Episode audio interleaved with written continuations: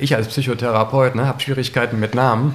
Geht eigentlich gar nicht, aber ging jetzt eigentlich ein paar Jahrzehnte auch gut. Depression, das muss man sich immer klar machen, äh, ist eine vertiefte Form von Traurigkeit. Dazu muss ich nicht ausgebrannt sein. Die Depression gibt es nicht. Und wo packen wir jetzt da noch die Angststörung mit rein? Jede Angst hat eine ganz, ganz, ganz wichtige Botschaft. Die müssen wir verstehen. Also das A und O in einer guten äh, Psychotherapie ist Kontakt. Diese Studien haben alle dasselbe Ergebnis erbracht, nämlich die Beziehung löst die meiste Varianz auf. Ich bin jemand, ich arbeite gerne mit Humor. Appetitlosigkeit, Lustlosigkeit, Antriebsarmut, Schlafstörungen und so weiter. So. Schlafstörungen haben wir einen Kandidaten hier sitzen. Okay, ich gucke gleich mal in meinen Kalender.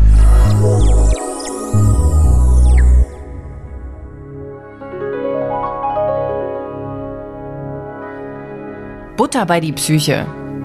Ein Podcast von Nina Goldberg und Fabian Kläuber.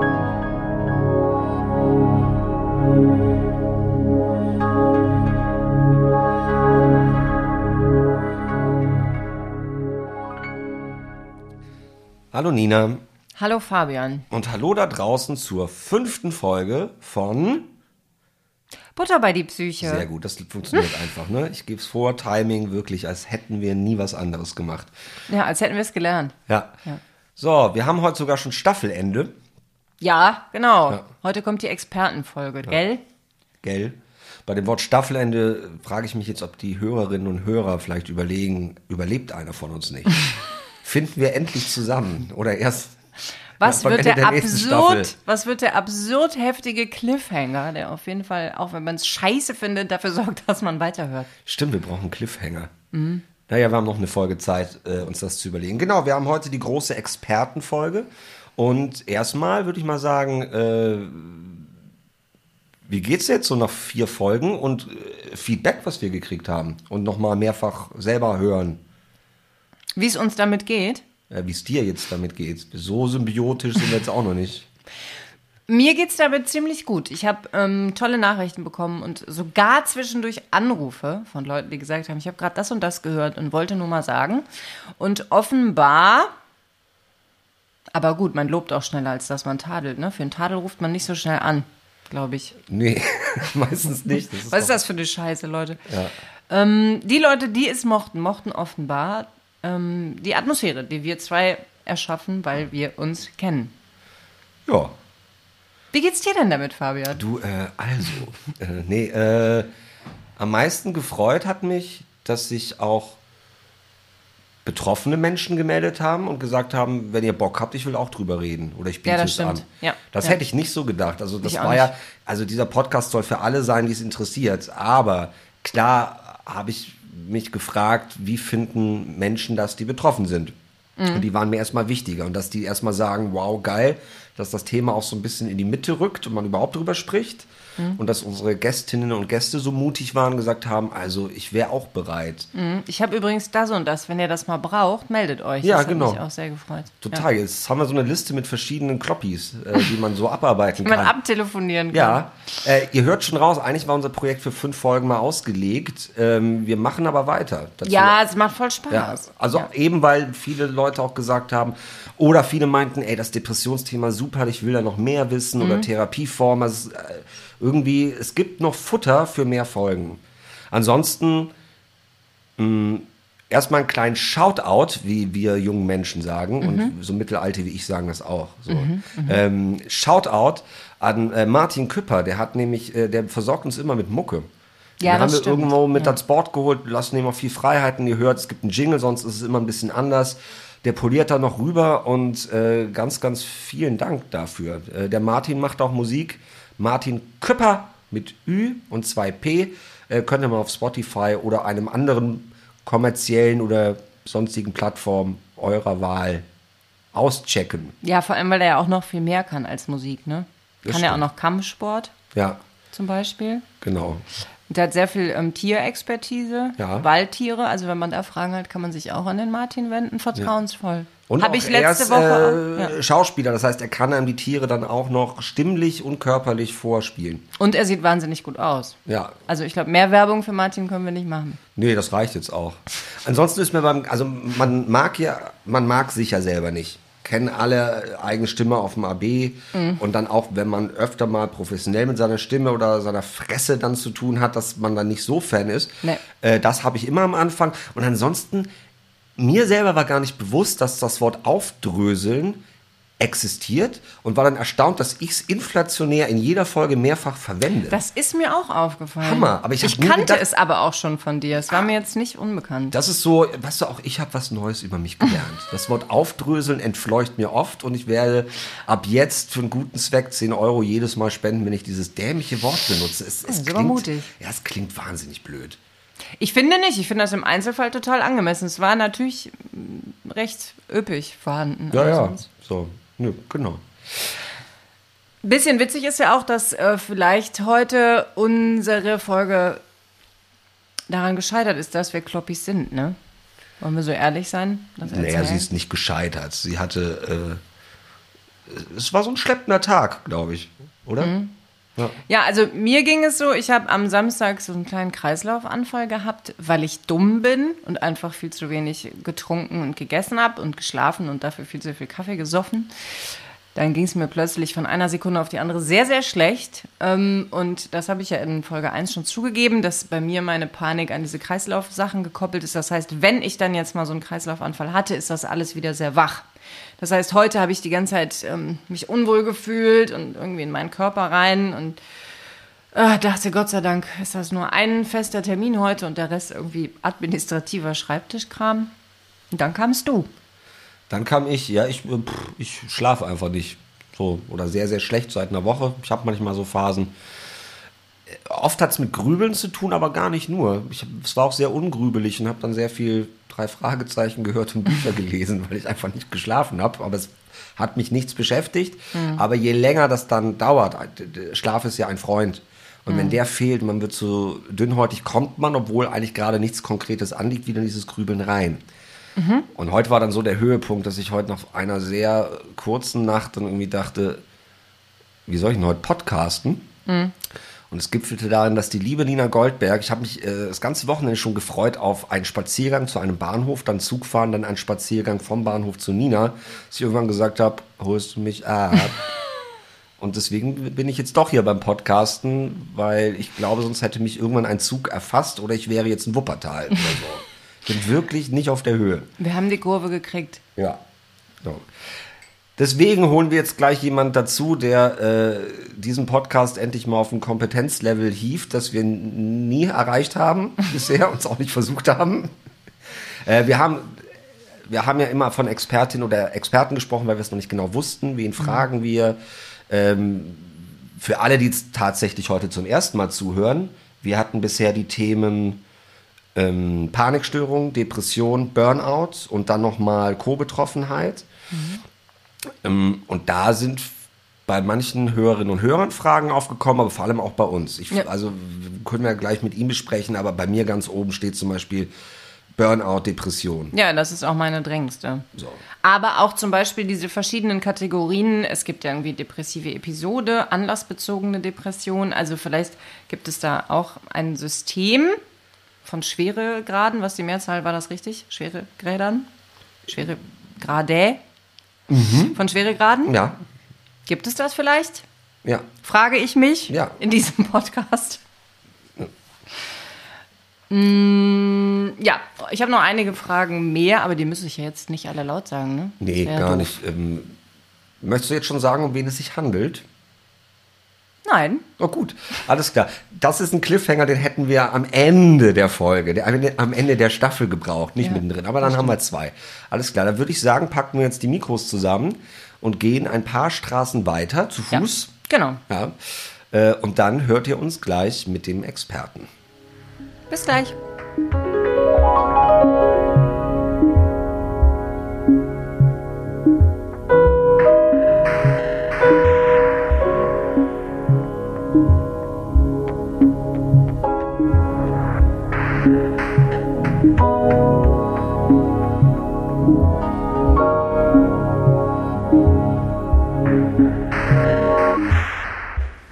So, wir hatten einen sehr kurzen, aber schönen Spaziergang zu unserem Experten und die bezaubernde Frau Goldberg hat gerade gesagt, machst du den Anfang, du bist ein guter Anfangmacher.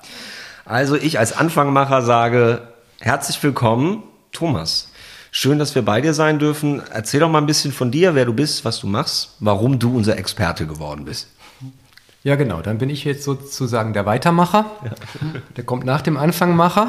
Genau. Und ich bin Thomas Dobbeck. Ich bin Psychologe und Psychotherapeut und arbeite hier in Bonn in der evangelischen Beratungsstelle, wo ganz viele Menschen hinkommen. Kleine, mittel, kleine, größere, Jugendliche, Erwachsene, Ältere und auch ganz Alte mittlerweile zunehmend, die Probleme haben, Sorgen, Nöte.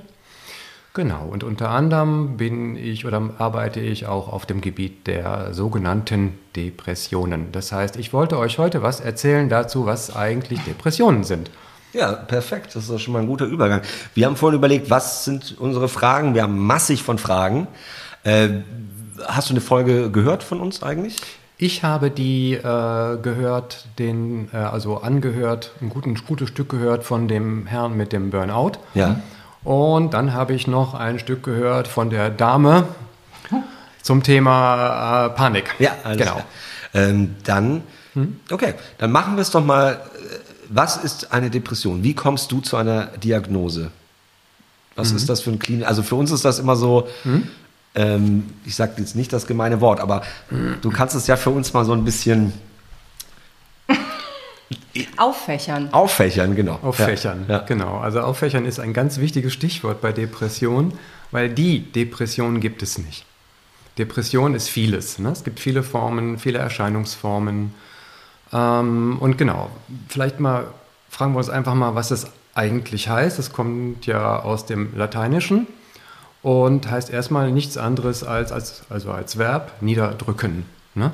Das heißt also, vom Hauptwort her würden wir jetzt vermuten, Depression heißt niedergedrückt sein, niedergeschlagen sein. So.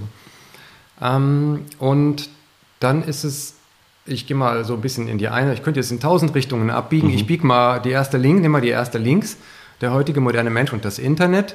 Der heutige moderne Mensch, der sich niedergedrückt, niedergeschlagen fühlt, geht ins Internet und googelt und recherchiert und wahrscheinlich hat er irgendwann schon mal Depressionen gehört. Und dann stößt er wahrscheinlich auf die diagnostische Klassifikation.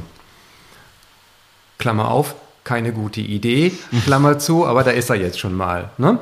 Und da liest er leichte depressive Episode mhm. mit oder ohne somatische Symptome. Dann geht es weiter mit mittelgradige depressive Episode mit oder ohne. Hm? Und, so. und das dritte ist die schwere depressive Episode mit oder ohne. So. Und was ich damit eigentlich nur sagen will, ist, da fängt es dann schon an schwierig zu werden, weil das, was ich gerade ganz, ganz kurz nur zusammengerafft habe, ist nichts anderes als ein Konstrukt, ein abstraktes Konstrukt, das zur Verständigung dient mhm. unter Fachleuten. Mhm. Da steht aber, das, das, hilft aber jedem Betroffenen überhaupt gar nicht weiter und da steht auch nirgendwo, auch nicht irgendwo im Kleingedruckten, äh, was hilft oder was man tun könnte. Es ist rein beschreibend. Und eigentlich, wenn man mal vom Mond aus, hätte ich jetzt fast gesagt, drauf guckt, dann ist es eigentlich nichts anderes ähm, als eine Aussage über die Tiefe der Verstimmtheit oder Traurigkeit und die Dauer. Und ob da noch körperliche oder weitere Symptome dazukommen. Ne? Appetitlosigkeit, Lustlosigkeit, Antriebsarmut, Schlafstörungen und so weiter. So. Schlafstörungen haben wir einen Kandidaten hier sitzen. Ja. Okay, ich gucke gleich mal in meinen Kalender.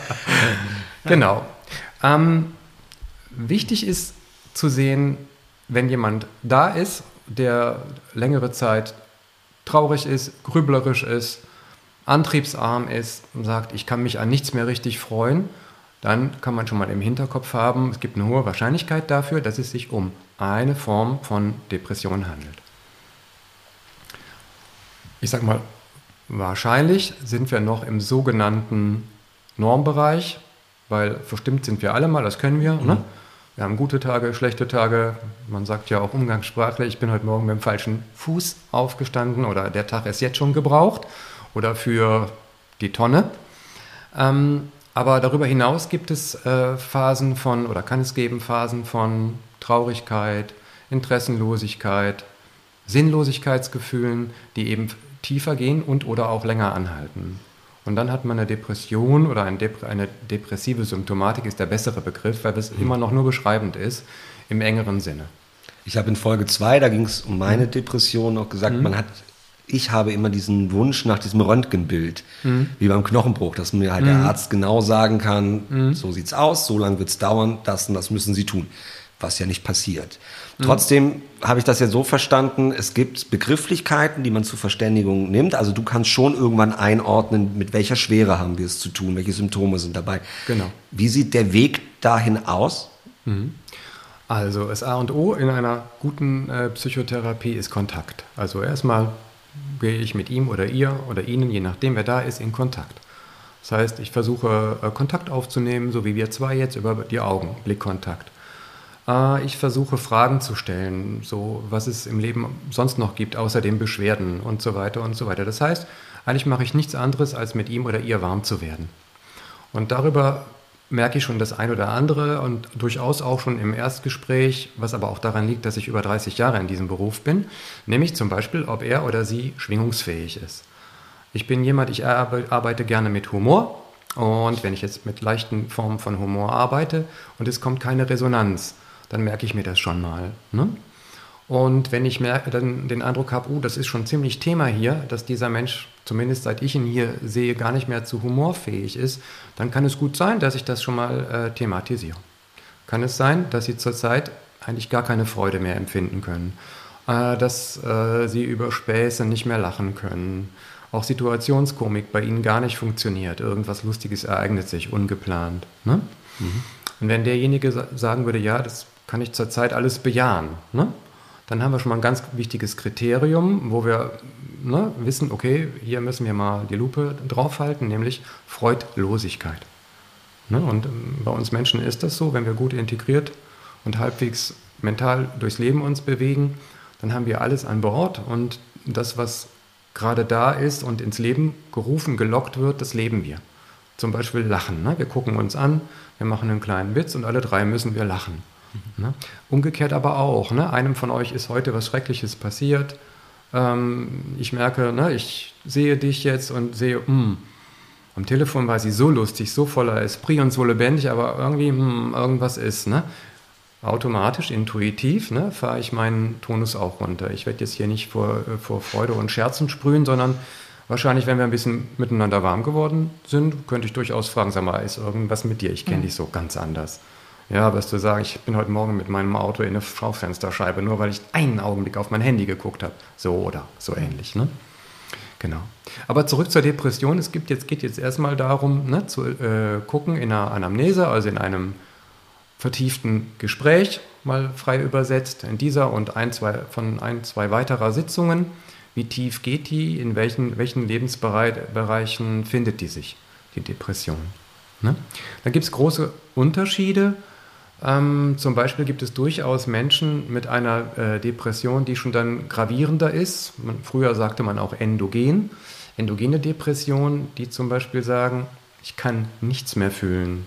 Mhm. Ne? Der weite Vorbereich mit großen Schwankungen, aber letztendlich immer noch in der Norm, also im, im, im, in der Norm angesiedelt ist. Ähm, ich fühle mich schlecht, ich bin traurig, ich mache mir viele Sorgen, ah, ich habe Schuldgefühle und so weiter und so weiter. Ne? Aber eine gravierende manifeste Form ist, äh, ne, also wie gesagt, wurde früher endogen, also endogen von innen heraus, von innen kommend. Mhm.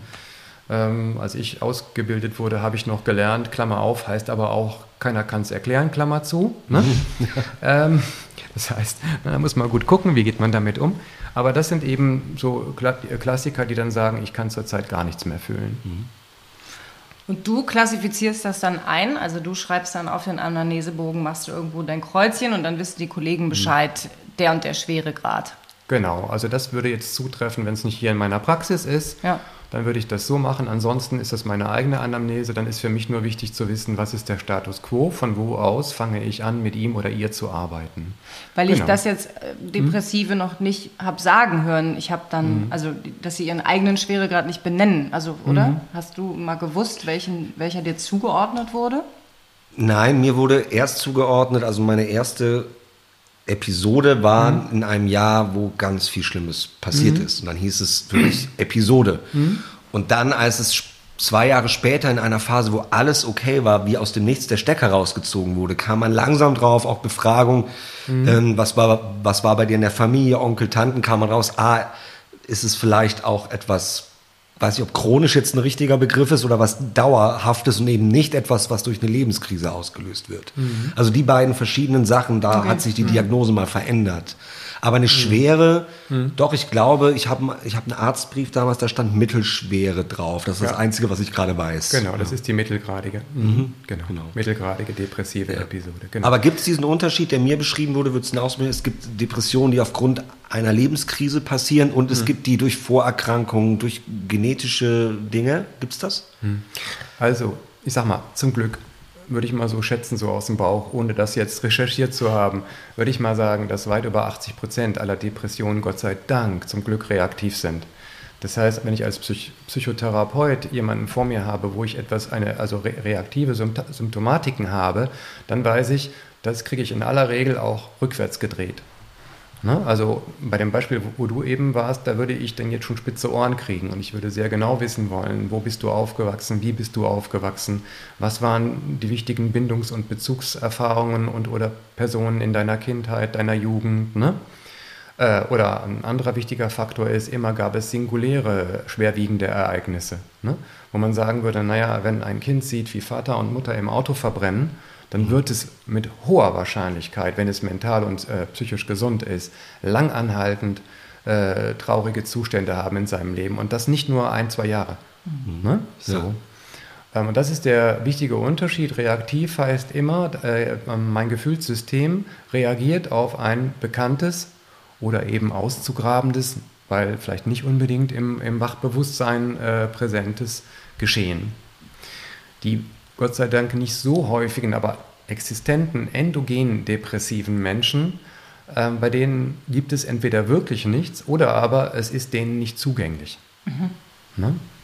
Das ist ganz, ganz wichtig. Und dennoch bin ich ein großer Fan davon, psychotherapeutisch, das heißt also erstmal ohne Medikamente äh, zu arbeiten, beziehungsweise wenn Medikamente, dann begleitend. Mhm. Aber umgekehrt, eine, eine Dauergabe äh, von Medikamenten ohne jedweden Psychotherapieversuch halte ich für einen Fehler. Es ja. passt natürlich ganz gut in unseren Zeitgeist. Es gibt für alles ein Medikament. Ne? Und je nachdem, wer das jetzt ist, wenn das jetzt ein Manager ist, der ganz schnell wieder äh, funktionsfähig sein muss und leistungsfähig und so weiter und so weiter, dann kommen die schon mal auf solche Ideen und die Ärzte dann in Kooperation auch. Oder es gibt hier in der Nähe ähm, eine ziemlich bekannte privatwirtschaftlich agierende äh, Klinik, die verkauft für viel, viel, viel, viel Geld alles, also auch äh, vier Wochen Antidepression. Aber für 8000 Euro dann, oder? Wir reden eher, eher noch über mehr. Also Ach, ich glaube, ja. 14 äh, Tage, ich hatte letztens eine Klientin, ich meine, die hätte erwähnt, 14 Ta äh, zwei Wochen 14.000 Euro äh, gestaffelt, je nachdem, worum es geht. Ne? Worauf ich aber eigentlich hinaus will, ich meine, das ist ja, wir müssen ja nicht, ja, wir können ja nicht alle die Welt retten und so. Worum es mir nur geht, ist, Psychotherapie ist immer Bindungs- und Beziehungsarbeit. Mhm. Das heißt letztendlich, wenn man mal überlegt, was ist das eigentlich, Psychotherapie? Ich gucke mit den Klienten, mit demjenigen, mit dem Depressiven, das ist ja heute das Thema, möchtest du oder kannst du dir vorstellen, dich mit mir auf eine Bindungs- und Arbeits- und Entwicklungsbeziehung auf Zeit einzulassen? Und das ist eine kooperative Beziehung. Das ist keine Behandlerbeziehung. Ich, ich weiß alles, ich behandle, behandle dich. Ja. Das wäre jetzt das medizinische Modell. Ne? Wobei das jetzt nicht generell gegen Mediziner geht. Mhm. Es gibt viele medizinische Kollegen, also psychotherapeutische Kollegen, die super sind, weil die das ne, auch so sehen. Ne? Äh, vor allem, mhm. was du gerade meintest mit begleiten, das ist so das Wort. Ich hatte am Anfang, mhm. Äh, können wir auch noch später drüber reden, es ist ja, mhm. wenn du Hilfe brauchst, am Anfang ganz, ganz schwer Hilfe zu kriegen, war meine das Erfahrung. Da so. würde ich auf jeden Fall gern später noch gerne. mit einem Experten drüber reden. Ja, Aber zum Medikament zurück. Ich hatte ganz lang den Eindruck, ich habe ein bisschen Therapie, ich habe ein bisschen Pillen, ein paar Sachen. Mhm. Und habe dann später, als ich dann eine gute Stelle gefunden habe und es begleitend war, bemerkt, oh ja, die Medikamente helfen mir wirklich. Irgendwas wird da ausgeglichen. Aber es war begleitend. Ich hatte ganz lange das Gefühl, die medizinische Seite, der ist egal, was ich für eine Therapie mache und ob ich eine mache. Und meine Therapeutin, der erste, war auch völlig wurscht, was ich da schlucke. Und die gehen so nebeneinander. Habe das Gefühl, damit wird mir nicht geholfen. Deswegen war das Wort begleiten fand ich gerade ganz wichtig in deiner Ausführung. Genau, also das trifft den Nagel auf den Kopf. Ne? Wichtig ist eben, wenn ich jetzt weiß, dass der Klient, der zu mir kommt, äh, ähm, ein Medikament bekommt, ganz oft bekommen die das schon, wenn die zu uns kommen, dann möchte ich einfach nur eine Schweigepflichtsentbindung, ich möchte mich mit der behandelnden Ärztin kurz schließen, einfach nur, dass wir uns gegenseitig so ein bisschen auf dem Laufenden halten. Ne? Genau, Ja. begleitend. Ja, super. Genau, und äh, wo waren wir jetzt bei den äh, schwerwiegenden Formen? Es gibt natürlich auch Formen, wo man ambulant nichts mehr tun kann. Äh, das heißt, da ist es dann wichtig, dass der äh, Klient in äh, eine Klinik kommt. Und da haben wir nochmal äh, so die Unterscheidung Kliniken, die in jedem Fall auch einen Heilungsanspruch haben. Und die Kliniken, das gibt es leider auch, ne, wo man sagt, okay, hier wird versucht zu stabilisieren, aber eine Heilung sieht, es sieht so aus, als wäre eine Heilung nicht möglich. Ne? Das ist eine Verbesserung, aber keine Heilung. Das gibt es. Aber zum Glück nicht oft. Ne? So. Und ähm, bei allen anderen Formen, auch wenn jemand vor mir sitzt und sagt, ich kann nichts mehr fühlen, ne? ähm, wenn ich äh, denjenigen jetzt in ein, zwei, drei, sagen wir mal, sogenannten probatorischen Sitzungen, das sind also Sitzungen, wo man sich kennenlernt, wo man die Anamnese erhebt, aber so nach meiner Art zu arbeiten, das Wichtigste ist eigentlich, wo ich gucke, ob ich mit ihm in Kontakt komme. Ne? Ob wir ein Arbeitsbündnis auf Zeit schmieden können. Ähm, und wenn das geschehen ist, wenn ich das Gefühl habe, das geht, dann äh, fängt so Schrittchen für Schrittchen eigentlich auch schon die therapeutische Arbeit an. Ne? Zum Beispiel ein Klassiker wäre jetzt die Suche nach Unterschieden. Ne? Wenn jetzt jemand zu mir sagt, ich kann nichts mehr fühlen, dann würde ich gucken, ob das nichts stimmt.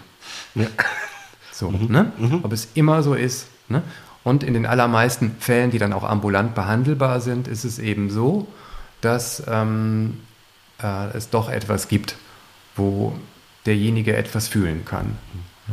Ist das dann, was du eben meintest, das Wort, was hast du benutzt, anschwingbar? Schwingungs... Schwingungsfähig, emotional Schwingungsfähig. schwingungsfähig, habe ich vielleicht gesagt. Ja, das Mhm. hat mir sehr gefallen. Gilt das dann auch noch als schwingungsfähig, wenn jemand auf diese Fragen reagieren kann und sagen, ach okay, wenn es um das Thema geht, Genau. fühle ich mich doch irgendwie ein bisschen Ja. lebendiger. Okay. Das wäre ja. dann so eine Mikroschwingung. Es muss auch, ich sage mal, ein Extrembeispiel fällt mir gerade ein, ähm, dass jemand sagt, ach doch, ich kann da doch was fühlen. Da wären wir schon, wären schon einige Stunden äh, Therapie äh, vorüber. Ne?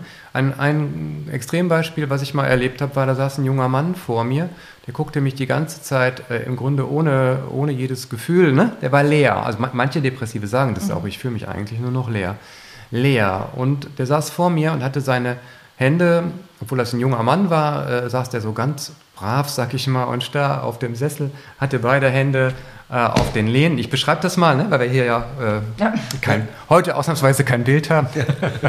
also so, und es hat sich die ganze Zeit nichts verändert. Aber einmal bei einer Frage, ich glaube, da ging es um die Herkunftsfamilie, also Herkunftsfamilie in unserem Sprachgebrauch heißt meine Familie, aus der ich stamme. Mama, Papa, Geschwister.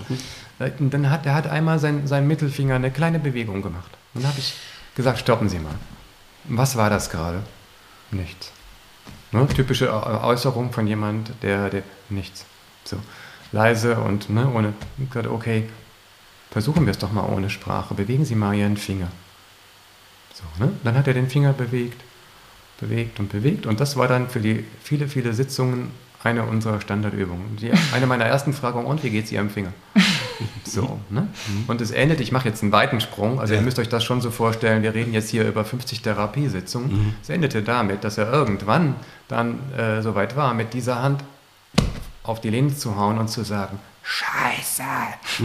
So, ne? weil wir an ein Thema gekommen waren, wo es wirklich, wo auch ich gesagt hätte, ja, Scheiße. Ne? Wenn einem sowas passiert, das ist Scheiße. So. Also so kann man sich das jetzt mal so ein bisschen äh, äh, äh, gerafft zusammengefasst vorstellen, ne? worum es gehen kann. Ich werf noch einen anderen großen Brocken rein. Du hast die Folge gehört. Wir haben uns mit Uwe in Ja. dem Gespräch gefragt, Gibt es den Unterschied zwischen Burnout und Depression? Oder ist es wieder eine Begrifflichkeit, die anders ist? Mhm. Haben Uwe und ich eigentlich in einer individuellen Form das Gleiche, nur es wurde anders benannt. Mhm. Hast du eine Meinung oder gibt es da wissenschaftliche mhm. Bearbeitung drüber? Mhm. Genau, also meine Meinung ist, es ist eindeutig ein kompletter Unterschied. Es ist komplett verschieden. Mhm. So.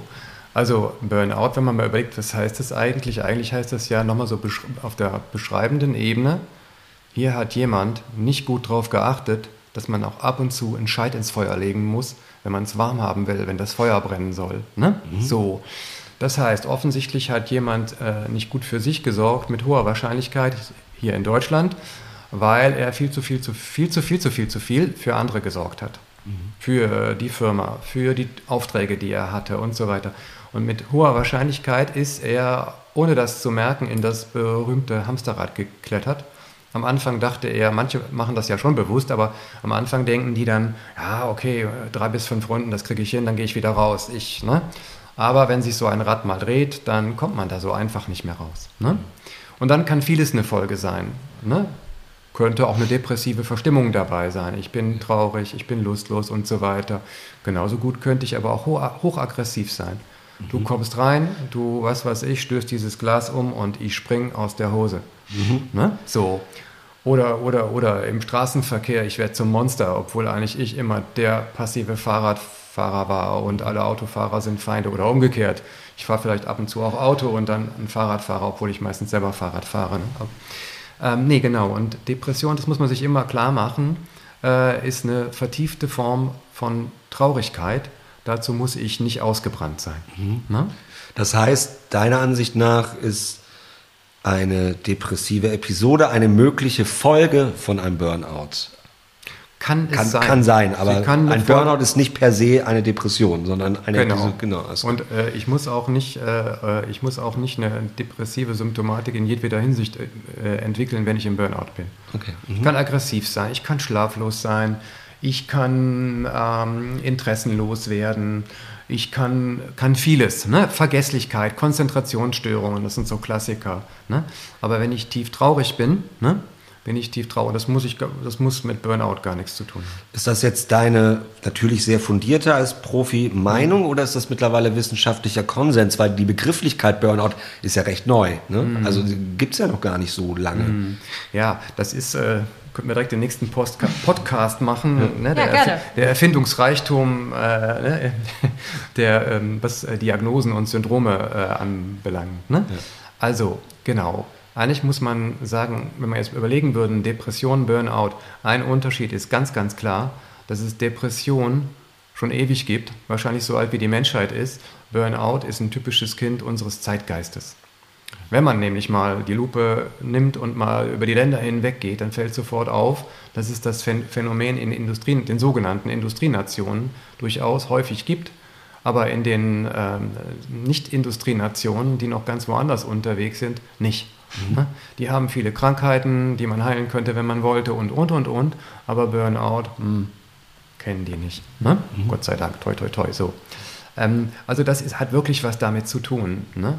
Ob ich, äh, äh, ob, ob, die Kombination vorliegt, ich vergesse gut auf mich zu achten äh, und ich bin in einem System, das mächtig Druck ausübt. Ne? So, hoher Erwartungsdruck. Hm. So. So, das ist ganz, ganz wichtig. Ne? So, und bei der Depression äh, finde und das äh, äh, Burnout, da bin ich äh, in, der, in aller Regel in der jüngeren Vergangenheit. Mhm. Bis auf, vielleicht auf den Teil in der Persönlichkeit, ah, wo jemand eine hohe Bereitschaft hat, sich selbst hinten anzustellen. Das ist, hat meistens auch alte Wurzeln. Mhm. Depression bin ich, wenn es eine, eine, äh, also eine gravierende ist, also eine länger anhaltende, ähm, dann bin ich äh, immer in der, in, im Bereich Kindheit, Jugend. Ne? Reaktiv nicht. Also reaktiv, wenn, äh, was hatten wir eben für ein schreckliches Beispiel? Da, ne, dann dann wäre es klinisch auffällig, wenn ich nicht depressiv bin. Mhm. Sprich, hochgradig traurig, freudlos, mhm. lustlos, desinteressiert und so weiter. Ne? Mhm. Genau. Tolle Unterscheidung mit, ja. dem, mit dem Zeitstrahl, finde ja. ich. Mhm. Ja. Mhm. ja. Und wo packen wir jetzt da noch die Angststörung mit rein? Nirgends. Nirgends, ne? Mhm. Ja. Naja, es gibt also allen Ernstes, ne, wenn man jetzt, äh, wenn ich jetzt äh, äh, Diagnosen abliefern muss, die der Verständigung dienen. Zum Beispiel damit, das, was ich schon lange nicht mehr mache, aber was ich früher mal gemacht habe, damit die, äh, der Kostenträger, also die gesetzliche Krankenversicherung zum Beispiel, die einen medizinischen Dienst hat, da gucken also äh, Ärzte vom medizinischen Dienst auf den Befundbericht, den ich geschickt habe, weil das ist ein Therapieantrag. Dann muss ich ja so argumentieren. Ne? Und äh, dann äh, nehme ich eben genau äh, die Begrifflichkeiten und mhm. skizziere das ganz genau. Und da gibt es tatsächlich eine Variante, ne? Leitsymptom, Depression, Unterform, Angst und Depression gemischt. Das gibt mhm. es. Ne? Das ist deswegen wichtig, damit signalisiert wird, hier hat offensichtlich jemand eine Bereitschaft, mit mehr als einem Symptom oder einer Symptomenfamilie, sage ich immer, ist ein besserer Begriff, zu reagieren. Mhm. Genau. Der Volksmund sagt ja manchmal auch, man kann auch Läuse und Flöhe haben. Ja. So, ne? Yippie! Genau. Das zu eurer Beruhigung. Ja, das sage genau. ich jetzt immer. Genau. Also nee, weil im Ernst, mhm. jetzt bei meinem Thema, mhm. was Panik und Angst mhm. betrifft, ja. Speisen sich diese Panikattacken ja oft aus irrationalen Ängsten. Von mhm. daher wusste ich manchmal selber nicht, was habe ich eigentlich. Mhm. Also Henne-Ei auch. Ne? Mhm. Also habe ich irgendwie ein Panikproblem und deshalb entwickle ich irrationale Ängste oder habe ich irrationale Ängste, die diese Panik speisen. Es ist vielleicht auch einfach gar nicht wichtig. Sagen wir mal so, äh, Speisen, also wir, wir, Psychotherapeuten, jedenfalls die, die so arbeiten, wie ich arbeite, und da gibt es ja viele, also die einen humanistischen Ansatz haben, ne, die sagen, die Beziehung ist das, was heilt. Es gibt ja so Therapieerfolgsstudien, die haben geguckt, warum wirken Therapieverfahren, Verhaltenstherapie, klassische, klassische Analyse, tiefenpsychologisch fundierte Psychotherapie sind die drei, ne, ja. die refinanziert werden. Daneben noch Gesprächstherapie, Gestalttherapie, systemische Familientherapie und so weiter und so weiter und so weiter. So. Und diese Studien haben alle dasselbe Ergebnis erbracht, nämlich die Beziehung löst die meiste Varianz auf. Also erklärt den größten Teil von einem Therapieerfolg. Die, die Beziehung zwischen Therapeut und Klientin oder Klient. Das heißt, um es überspitzt zu formulieren, wenn ich jetzt an eine Heilpraktikerin gerate, die mit bunten Ölen um sich wirft, aber die einfach eine knorke Frau ist, zu der ich eine gute Verbindung aufbauen kann, habe ich da auch eine gewisse Chance. Also bei, der war gut. Bei bunten Ölen, ich sehe jetzt gerade hier bunte, bunte Öle durch den Raum fliegen. Bei bunten Ölen wäre ich vorsichtig. Weil, Aura Soma hieß das. Das war in den 90ern total hip. Ja, ja, das war schon einiges total hip, was ja. es heute nicht ich mehr gibt. Ich sagen, in den 90ern. Ja. Äh, ne. Genau. Es gibt es immer noch. Äh, ja, ja ich habe ja genau. gesagt, überspitzt. Genau, überspitzt, genau. Also es sollte schon ein gewisses Fachwissen vorhanden sein, aber ähm, tatsächlich die Beziehung, ne, die ist es, die, die, die heilt. Allerdings genau dann, wenn es auch wirklich eine ist. Und ich hatte ja eben mal diesen Kunstbegriff Bindungsbeziehung, das versteht man ja vielleicht gar nicht so schnell äh, benutzt. Das ist so ein äh, therapeutischer Fachbegriff, der kommt aus der sogenannten bindungsbasierten Psychotherapie. Und äh, da guckt man einfach äh, sehr, sehr sorgfältig und gut, wie war denn die Bindungsentwicklung. Wir machen es mal ganz einfach für die Zuhörer und grob schematisch. Ne? Es kann jetzt sein, dass Fachleute zuhören, die denken, hallo, hast du in äh, neun von zehn Vorlesungen gefehlt? Also ich glaube nicht, dass Fachleute mehr als eine Folge von unserem Podcast Okay, okay, okay, gut. Das, das beruhigt mich jetzt. Bin ich wieder tiefenentspannt. Ja. Genau, also sagen wir mal ganz, ganz, ganz grob Bindungsentwicklung machen wir es mal einfach, die ersten ein, zwei, drei Lebensjahre. Und das, danach passiert das Gleiche aber immer weiter. Wir nennen es dann aber nur Beziehungsentwicklung. Ne? Mhm. Ein, eine Begründung dafür kann sein, dass dann der noch kleine Mensch äh, viel aktiver eingreifen kann.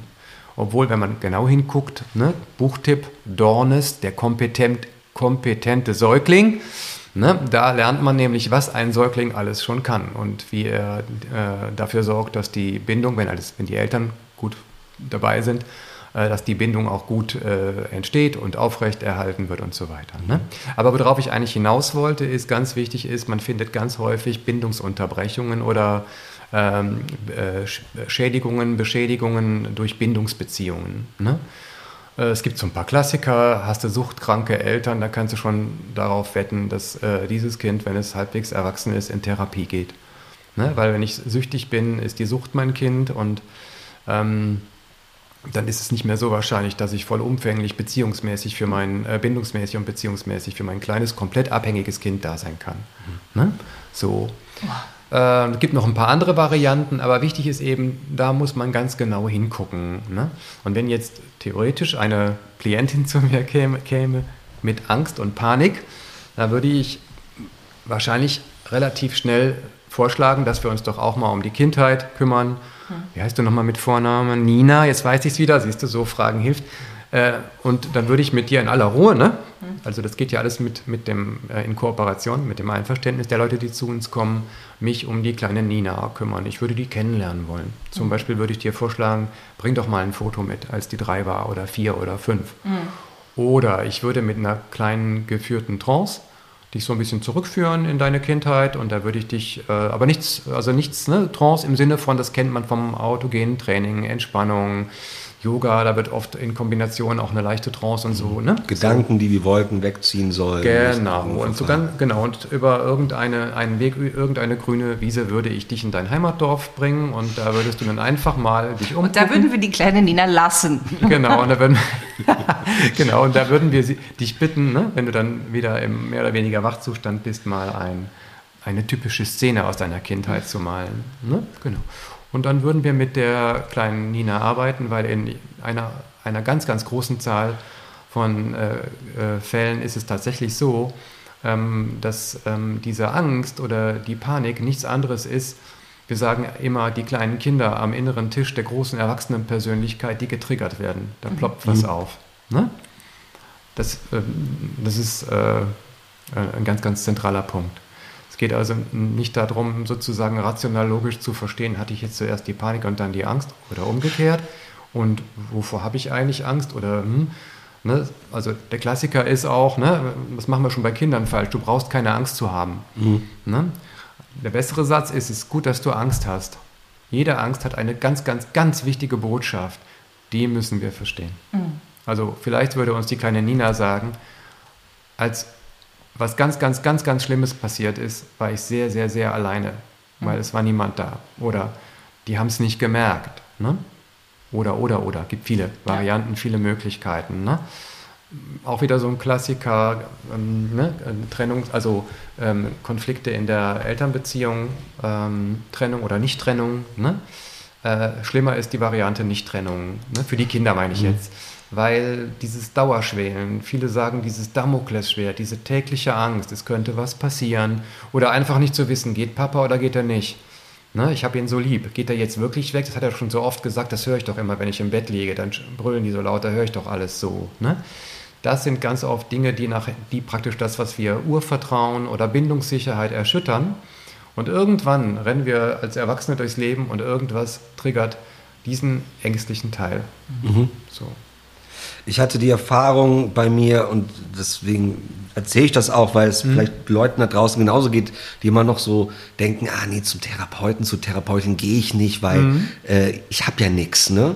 Ich habe ewig gebraucht, bei einer Therapie zuzulassen, in meine Kindheit zu gucken, weil ich mich wie ein Löwe davor gestellt habe, weil ich denke so, nee, Mama, Papa, Schwester, Oma auch, die da waren, das waren super Menschen und die haben alles für mich getan weil eben nicht dieses eine Trauma irgendwo ist oder ein Missbrauch oder so und dann immer gedacht habe, nee, nee, das muss ja irgendwie an mir liegen. Bis ich mal gebraucht habe, es sind ja trotzdem Konstellationen von Menschen, Biografien, es muss ja nicht ein Trauma, das böswillig praktiziert sein, sondern Genau. aber ich habe ganz lang diesen Weg über die Wiese niemals mitgemacht, so weil ich dachte, nee, die waren alle gut. So, die waren alle nett, bei uns zu Hause war für alles gesorgt, perfekt. Und wenn man das geschafft hat, ey, das, das, hat richtig, richtig lang gedauert, um zu merken, ja gut, aber du kannst ja trotzdem Muster entwickelt haben, Ängste entwickelt haben, irgendwas, ohne dass es diesen tatortmäßigen Vorfall gab von dem bösen Onkel oder so. Genau. Ja, also deswegen, ja, das hat ewig gedauert. Das hört sich jetzt so blöd an, aber der Gang zur grünen Wiese, ne, hat lang, lang gebraucht. War ein großer Acker. Ja, auf Genau. jeden Fall. Ja. Genau. Also das ist sogar die, die häufigere Variante, dass es eben nicht das spektakuläre Trauma, den sexuellen Übergriff oder oder oder gegeben hat. Ne? Genau. Aber ne, so, wenn ich das jetzt so höre, ne, wir würden jetzt, du würdest mir das so sagen, ne, nee, auf diese Wiese gehe ich nicht, dann würde ich erstmal sagen, Respekt vor allem vor dem Kleinen, äh, dass er diese, diese Familie so verteidigt. Also bildlich gesprochen macht er ja was ganz Wichtiges. Der dreht sich ja zu mir. Mein Auftrag wäre ja, guck mal dahin, was siehst du, wer war wichtig und so weiter und so weiter. Aber der, wie heißt du nochmal mit Vornamen? Fabian. Ja. Ich als Psychotherapeut ne, habe Schwierigkeiten mit Namen. Ja. Geht eigentlich gar nicht, aber ging jetzt eigentlich ein paar Jahrzehnte auch gut. so, und ich würde sagen, ich würde dann sagen, ja, und ich sehe, der kleine äh, Fabian, ne, der macht was, kann ich nur sagen, mein Respekt, kleiner Fabian. Manchmal mache ich das auch so, da sitzt der Herr so wie noch und da auf dem kleinen Stuhl, ich habe dann so einen kleinen Stuhl, kennt ihr auch so für Kinder, ne? Ja. Und sage, ich sehe gerade den, den, ihr, das Kind von damals sehe ich gerade da sitzen und dem sage ich jetzt, und hören Sie ruhig mal einfach zu, Respekt. Du stehst so vor deiner ganzen Familie. Oh, Respekt. Und du verteidigst die und das finde ich gut, dass du das machst. Und wir haben Zeit. Hier muss niemand über die Wiese rennen und sich da reinstürzen. Ich finde das gut, wie du das machst. Ne? Weil das hat einen Sinn. Ich hatte neulich, ich mache ja auch noch Supervision, dann hatte ich eine Frau in Supervision, die hat im Gegensatz bei einer Gruppe, weil ich da also Therapeutinnen und Therapeuten ausbilde, weiterbilde für einen Fachverband. und alle äh, waren relativ rasch in ihrer Kindheit, nur sie nicht. Dann hat sie sich hinterher gemeldet und gesagt, also ich weiß nicht, ich, ich kann das noch nicht so richtig. Äh, bei mir war es nämlich so, da war ein Vorhang und ich kam nicht durch den Vorhang, weder physisch noch konnte ich durchgucken. Und das war genau der Punkt. Ne? Das habe ich gesagt, Frau XY, gut, gut, gut, dass Sie den wahrnehmen können, gut, dass Sie nicht durchgeguckt haben. Der hat einen ganz, ganz, ganz wichtigen Sinn, der Vorhang. Den lassen wir da und Sie oder die Kleine hm, bleibt schön davor.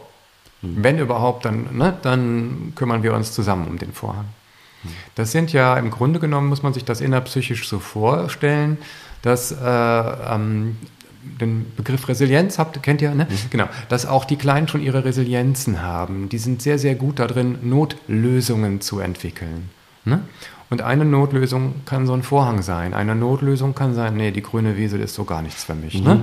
Gehe ich nicht drüber. Ne? Andere Notlösungen, die bekannt sind äh, und auch äh, dann hilfreich sind, wenn äh, es gar nicht so schlimm ist, sind die imaginierten anderen. Also der kleine Fritz spricht mit Schlumm-Schlumm. Niemand weiß, was das sein soll und, ne, und so weiter. Aber für ihn gibt es Schlumm-Schlumm. Und er spricht mit Schlumm-Schlumm. Schlumm-Schlumm, stell dir vor, die anderen haben mich heute auf der, auf der äh, Wiese im Kindergarten äh, weggejagt. Ich durfte nicht mitspielen. Und so weiter und so weiter und so weiter. Ne? Das sind Resilienzen, von die äh, eben auch kleine Kinder schon haben. Ne? Ja. Also man kann zusammenfassen, wir kommen an der Kindheit nicht vorbei, wenn man sich mit diesem, also Ja, in meinem, in, genau, in meinem Gewerbe äh, ist das tatsächlich so, ne? ganz häufig. Natürlich gibt es auch Akut-Traumatisierungen, das ist klar. Ne? Wenn jemand einen schrecklichen Unfall erlebt hat, ist, aber vorher war alles gut, Kindheit und Jugend, alles bestens, mehr oder weniger Sonne, wobei nur Sonne wäre auch gar nicht gut. Ne? Äh, dann spielt die Kindheit keine Rolle, ist klar. Ne? Oder ähm, andere schreckliche Dinge, äh, ähm, äh, Krebserkrankungen zum Beispiel, ne? ist so ein, oder der Verlust. Wir haben ja in der Beratungsstelle eine Gruppe, das sind alles Eltern, die ihre Kinder zwischen 18 und 20 Jahren verloren haben. Ne? Da geht es überhaupt nicht um Kindheit, Jugend und Bindung und so weiter und so. Das, das sind ganz andere Überschriften. Aber wenn wir nochmal zurückkommen zu eurer Überschrift Depression, Depressionen, finde, ist es ganz, ganz, ganz häufig so, dass man äh, da fündig wird.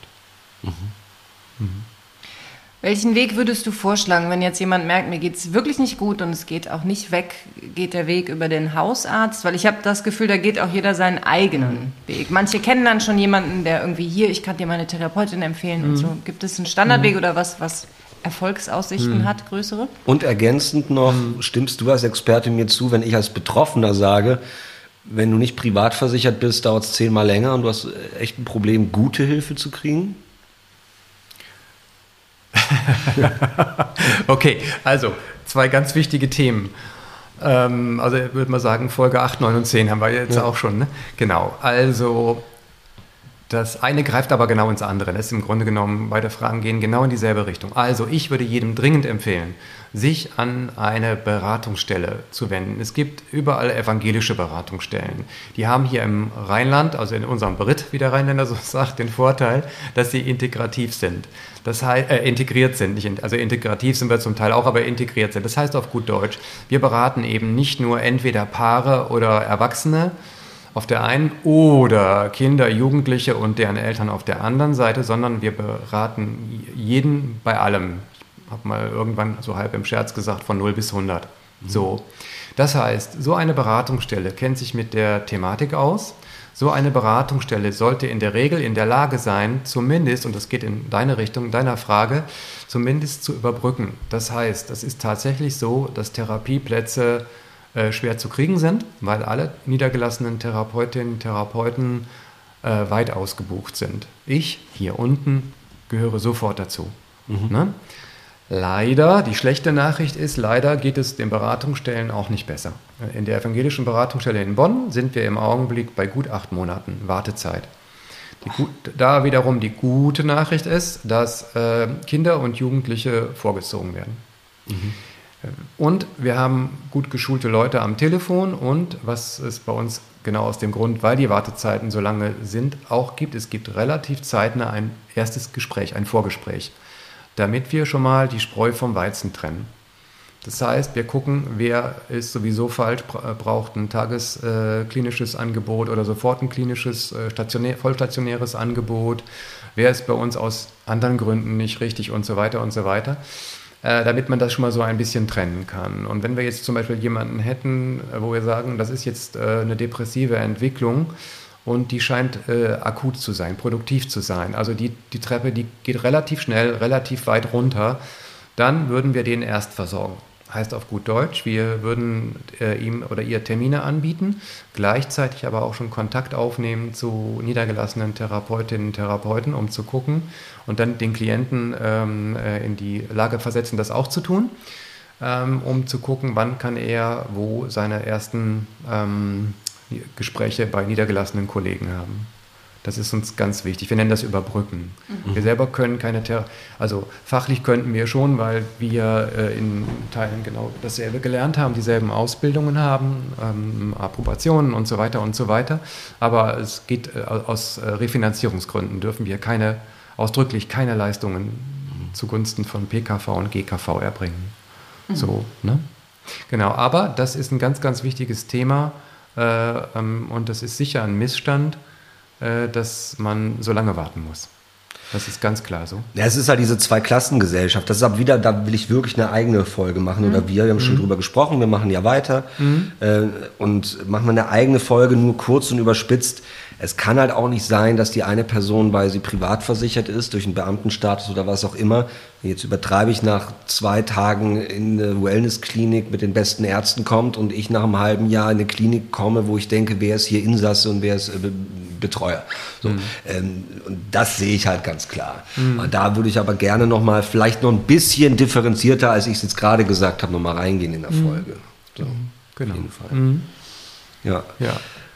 Ich glaube, wir müssen Schluss machen, ne? Zeitlich, sonst überstrapazieren wir unseren Zeitrahmen. Ich würde auch sagen, aber es hat mich bestärkt, dass der Weg, regelmäßig mit Expertinnen und Experten zu reden, Keine schlechte Idee. das sollten wir auf jeden Fall machen. Auf jeden Fall schon mal, Thomas, vielen, vielen, vielen Dank, Ja, dass sehr die gerne. Fragen stellen durften. Sehr Also, gerne. Mhm. Äh, ja, da hat sich jetzt einiges für uns aufgedröselt. Ja, aber ich habe wirklich noch 17 Fragen. Vielleicht kommen wir ja irgendwann wieder. ja, wir kommen sehr gerne wieder. Gerne, könnt ihr gerne machen.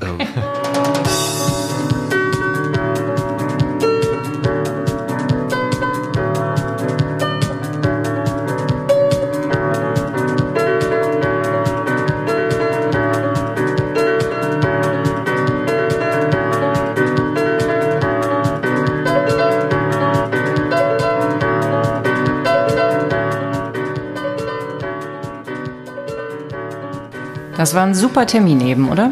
Jo, definitiv. Jetzt sind wir hier zurück in meinem kleinen Arbeitszimmer. Und ähm, ich weiß nicht, wie es dir ging. Ah, Ich fand es fast schwierig, jetzt gerade in der letzten Stunde zu koordinieren, okay, welche Fragen haben wir schon gestellt? Gleichzeitig dann dabei aber noch zuzuhören und zu überlegen, okay, jetzt haben sich noch 17 andere Fragen ergeben. Welche davon ist so drängend, dass sie heute noch gestellt werden muss? Hattest du auch so ein Gefühl? Ja, total. Die Folge ist, glaube ich, auch länger als die sonst, aber fand ich jetzt völlig okay. Ja. Und wenn unser Projekt wie erst geplant enden würde, wäre es auch schade. Aber so konnte ich jetzt mich damit auch anfreunden, dass es ein hochkomplexes Thema ist. Für mich hat sich heute ganz viel ergeben nochmal. Er hat vieles toll erklärt und die Möglichkeit zu haben, da weiter mit Betroffenen, aber auch sehr gerne wieder mit einer Expertin oder einem Experten oder auch gerne nochmal mit Thomas zu reden, hat mich dann total beruhigt. Ja. Und wie machen wir jetzt weiter, Schatz? Wir machen Pause. Nee, wir müssen es erstmal sortieren, auf welches Thema haben wir wie wo Lust und da könnt ihr gerne mitmachen. Also ihr habt uns ja schon viel tolles Feedback über die Social Media Kanäle gegeben. Das könnt ihr weiterhin tun, aber zusätzlich gibt es jetzt auch eine ganz oldschool E-Mail-Adresse, die lautet Butter bei die Psyche at posteo.de. Und da schreibt uns gerne Anregungen, Feedback, Fragen und dann sortieren wir uns mal, ob wir jetzt ein neues Thema aufmachen, ob wir da nochmal reingehen. Schauen Ja, also ich denke, es wird von beidem was dabei sein, ne? Zwei, drei neue Störungen Genau. Und äh, ein, zwei Vertiefungen. Also Ja. ich glaube, das kommt schon. Also gebt uns drei Wochen Zeit, sagen wir mal so grob. Das Ja. müsste hinhauen. Und Ja. dann, und dann wird es nämlich abgefahren. Dann sehen wir uns und hören wir uns eigentlich viel mehr mit dem, Zu dem Thema? Butter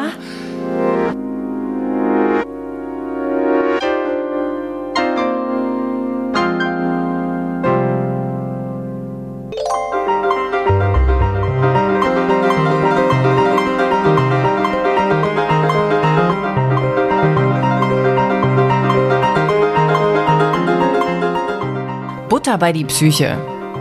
Ein Podcast von Nina Goldberg und Fabian Kläuber.